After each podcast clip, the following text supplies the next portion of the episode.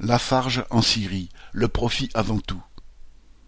Hasard du calendrier, la veille de l'ouverture du procès contre les attentats du 13 novembre 2015, la Cour de cassation a confirmé la mise en examen du trust cimentier Lafarge pour financement du terrorisme en Syrie. Elle a en même temps rétabli contre ce groupe l'accusation de complicité de crimes contre l'humanité, levée en 2019 par la Cour d'appel de Paris. Lafarge est accusé d'avoir cherché à maintenir la production coûte que coûte dans son immense cimenterie de Djalabiya, alors que celle-ci est située dans une région au nord-est de la Syrie, passée entre les mains de groupes djihadistes à partir de 2012. Il est ainsi soupçonné d'avoir versé près de 13 millions d'euros à des groupes terroristes, d'abord Al-Qaïda puis Daesh, pour pouvoir faire circuler ces camions de ciment. Il aurait aussi négocié avec les dirigeants djihadistes pour acheter des matières premières nécessaires au fonctionnement de son usine et vendu du ciment à l'État islamique. Celui-ci s'en est servi pour fortifier les villes qu'il occupait et pour construire de nouvelles prisons où il exécutait en masse ses opposants. Le calcul de ce trust portait plus loin que le maintien de la production à court terme.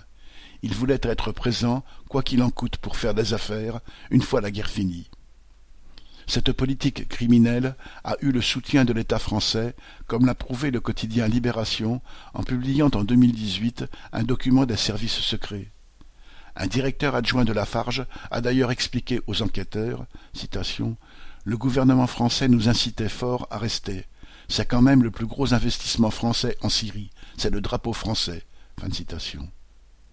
Les affaires avec l'État islamique ne se sont pas arrêtées quand ce dernier a occupé l'usine en septembre 2014.